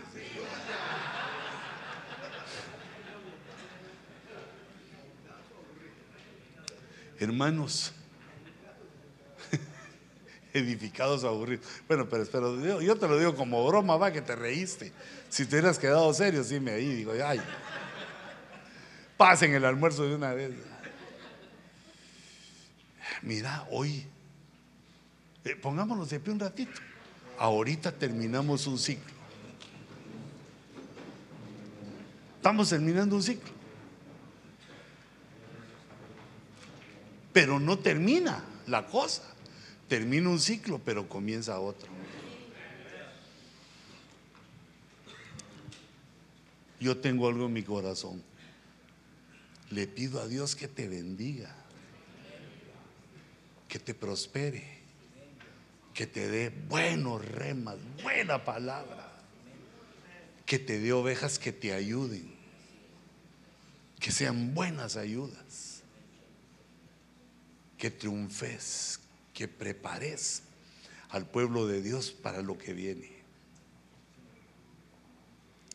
Y le quiero pedir a Dios que prospere tus manos, que te dé lo suficiente en tu economía para que puedas llevar a cabo tu visión, la visión que Dios te da. Será tus ojitos un momentito. Señor, nosotros cerramos este ciclo ministerial que nos concedes. Lo cerramos, Señor, presentándote en tu altar nuestro sacrificio en el desierto, nuestras ofrendas, nuestros diezmos, nuestras aportaciones. Señor, entendiendo o procurando entender el misterio de dar. Yo bendigo estas ofrendas, aportaciones y diezmos. Los bendigo en el nombre de Jesús. Y Señor, te ruego que tú las recibas que nos mires con tus ojos de misericordia y nos prosperes. Prepara tu ofrenda. Señor, así como tus siervos saben despojarse. Te ruego que tú pongas también eso en todos los corazones de las ovejas que aquí representamos. Esas ovejas que Dios nos ha regalado, nos ha enviado. Señor, te damos gloria a ti porque tú eres el que traes a tu pueblo, a nuestros rediles. Yo te ruego, Señor, que pongas este querer y hacer también en las ovejas que representamos, para que haya abundancia en el alfolí de las congregaciones que están bajo el dosel de tu cobertura. Sobre toda gloria habrá dosel. Permite, Señor, que nuestras ovejas también prosperen grandemente y que haya abundancia en el alfolí, que no falte ninguna cosa buena en tu casa, que haya abundancia, Señor, para la gloria de tu nombre. Y ahora, Señor, bendice esta ofrenda, este sacrificio. Y yo, Señor, lo recibo en tu nombre, con estas peticiones, que suban también como el incienso, como columnas de humo, de en medio de tus ministros, porque también nosotros representamos congregaciones. Prepara tu ofrenda.